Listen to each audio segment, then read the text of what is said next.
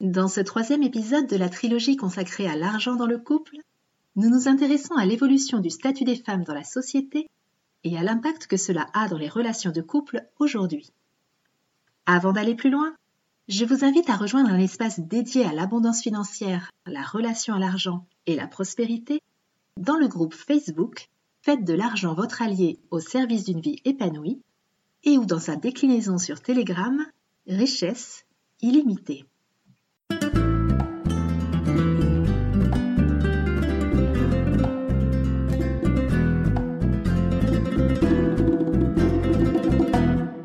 Bonjour et bienvenue dans le podcast Les Dessous de l'argent. Je m'appelle Delphine et je suis coach de vie spécialisée dans la relation à l'argent.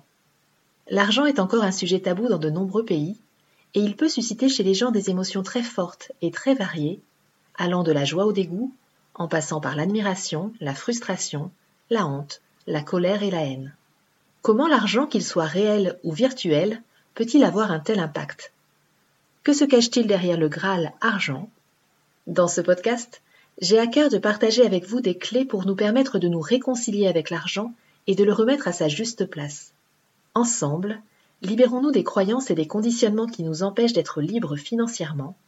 Ensemble, reprenons notre pouvoir personnel sur l'argent et exprimons notre plein potentiel au service du monde que nous désirons co-créer.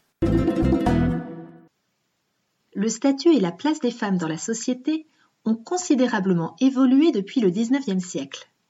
Et pour démarrer ce podcast, je vous propose un rappel de quelques dates clés qui ont marqué l'histoire des droits des femmes en France.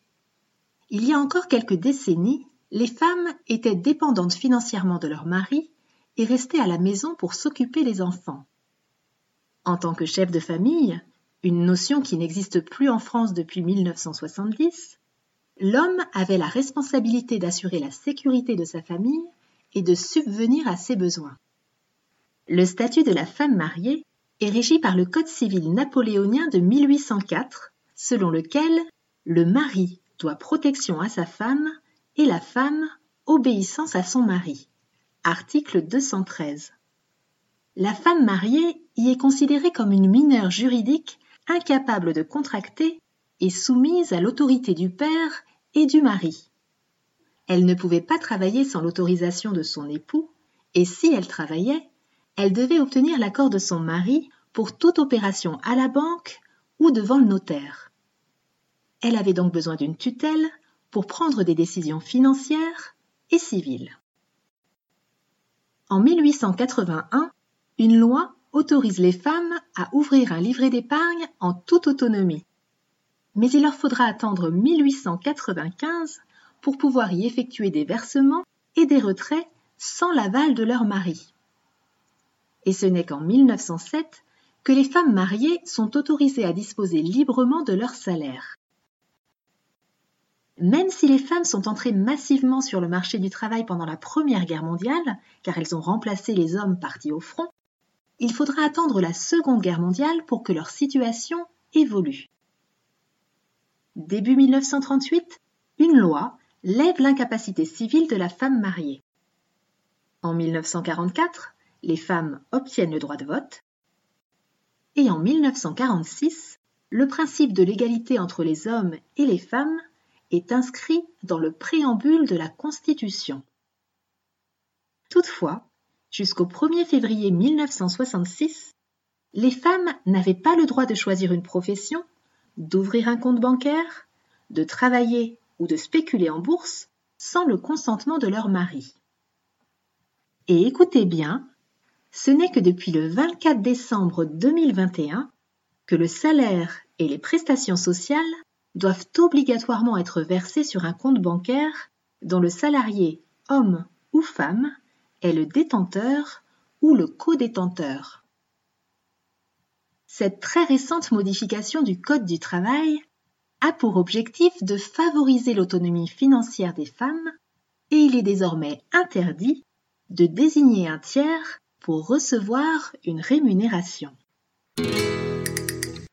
Selon certains historiens comme Edward Shorter, le mariage d'amour est né en Europe avec le capitalisme moderne et est devenu la norme dans les années 50-60. Auparavant, les mariages étaient des mariages de raison. Au Moyen Âge, la femme avait une valeur marchande. Elle représentait une monnaie ou un moyen d'échange pour transférer un patrimoine et de l'argent d'une famille à une autre. Et ce n'est que dans les années 50 que la pratique de la dot a disparu du Code civil. Si elle restait à la maison et ne percevait pas de salaire, les femmes avaient souvent la mission de gérer le budget familial du quotidien et de tenir les comptes. Et en quelques générations, les femmes se sont affranchies de la tutelle des hommes. Elles ont conquis la liberté de disposer de leur argent, mais certaines injustices demeurent, notamment celle de l'inégalité salariale.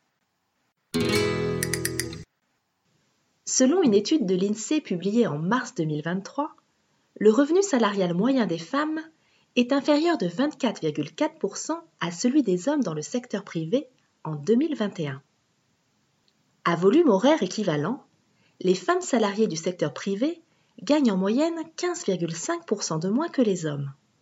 Cette différence s'explique par le fait que les femmes sont plus fréquemment à temps partiel, 78% des emplois à temps partiel sont occupés par des femmes, et par une répartition genrée des métiers. Cependant, à temps de travail identique et à poste comparable, cet écart est d'environ 4%.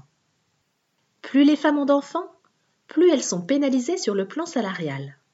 À temps de travail équivalent, une mère de famille de trois enfants ou plus est rémunérée 30,9% de moins qu'un père de famille. Par ailleurs, l'écart de rémunération entre les hommes et les femmes est encore plus important chez les dirigeants et chefs d'entreprise. Il s'élève à 27% chez les dirigeants salariés et à 21% chez les dirigeants non salariés. Les femmes représentent environ 30% des dirigeants d'entreprise et elles perçoivent des retraites inférieures de 42% à celles des hommes. Enfin, selon une étude de l'INSEE parue en mai 2021, 15,2% des femmes sont en situation de pauvreté contre 14,3% des hommes. Là encore, les multiples emplois à temps partiel participent à créer cette réalité. Même si les femmes travaillent, économisent, gèrent leur budget et investissent, les idées reçues sur les femmes et l'argent persistent. Et beaucoup de couples sont encore imprégnés, à leur insu, du modèle basé sur l'infériorité des femmes vis-à-vis de l'argent. Sacha Guitry disait La réussite pour un homme, c'est d'être parvenu à gagner plus d'argent que sa femme n'a pu en dépenser. Et selon une étude CSA Cofidis de 2017, 66% des Français et des Françaises pensent que les femmes sont plus dépensières que les hommes en shopping. Et pourtant, elles déclarent dépenser 108 euros chaque mois pour leurs vêtements, chaussures ou cosmétiques, un montant identique à la moyenne des Français. Le montant de nos revenus participe à nous positionner sur l'échelle sociale. Et dans le couple, la situation professionnelle et financière de chacun des partenaires peut engendrer des rivalités. Ces rivalités sont d'autant plus exacerbées que l'écart de revenus est important. Certaines femmes qui mettent leur carrière de côté pour élever leurs enfants peuvent se sentir dévalorisées, s'interroger sur leurs valeurs, se demander si elles existent en dehors de leur famille ou ressentir une forme de ressentiment à l'égard de leur compagnon qui continue sa carrière professionnelle. Les femmes fournissent un travail non rémunéré pour leur foyer dont la valeur n'est pas reconnue. Selon la journaliste Lucille Quillet, auteure du livre Le prix à payer, ce que le couple hétéro coûte aux femmes, les tâches domestiques, si elles étaient rémunérées, équivaudraient à 210 milliards d'euros. Dans une interview à 60 millions de consommateurs, elle explique Quand je fais le repassage, les lessives, quand je vais chercher les enfants à l'école, je prends à ma charge une partie du travail domestique de mon conjoint. Il pourra alors terminer plus tard sa journée de travail, avoir un plus gros salaire que moi, un peu plus de droits au chômage et donc une meilleure retraite.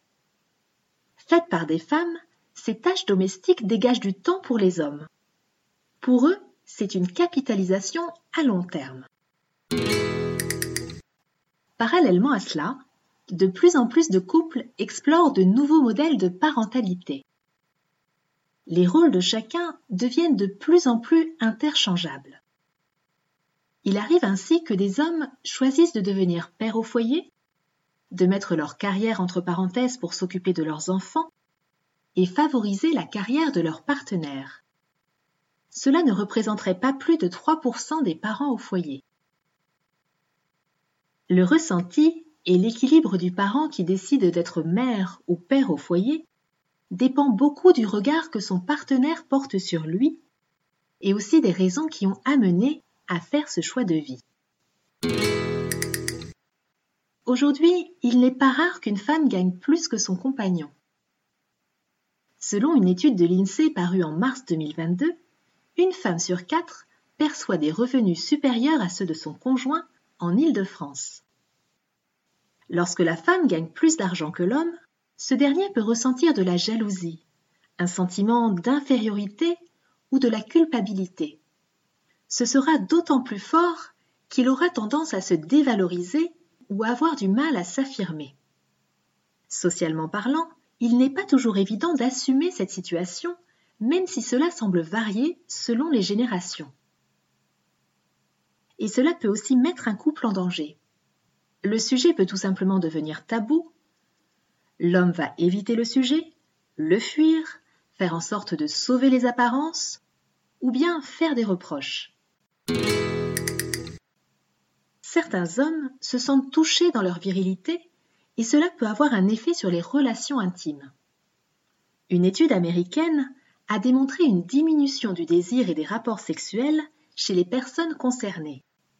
Et au Danemark, une étude menée pendant 8 ans sur 200 000 couples danois montre que les hommes qui gagnent moins que leurs femmes consultent plus que les autres pour des troubles de fonction érectile.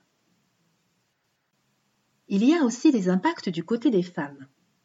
Certaines femmes peuvent mal vivre cette situation et avoir tendance à culpabiliser, à s'excuser de gagner plus ou de redouter d'être perçues comme des personnes vénales. Certaines femmes peuvent aussi reprocher à leur compagnon de gagner moins qu'elles, car intérieurement, une part d'elles aimerait qu'il assume le rôle traditionnel de pourvoyeur et de protecteur de l'homme. Dans l'inconscient collectif, l'homme est le chasseur-cueilleur qui doit nourrir sa famille. Même si les femmes se sont émancipées financièrement, et même si de nouveaux modèles de parentalité apparaissent, la question de l'argent dans le couple est encore influencée par des stéréotypes liés au genre et à des schémas traditionnels. Et la compétition peut exister et mettre en péril la survie du couple. La rivalité peut prendre la forme de petites remarques et de jugements sur des broutilles, ou de conflits beaucoup plus acerbes. Plutôt que de nier ces rivalités, il est aussi possible de les reconnaître et de les transformer en énergie au service de notre couple pour avancer et progresser ensemble.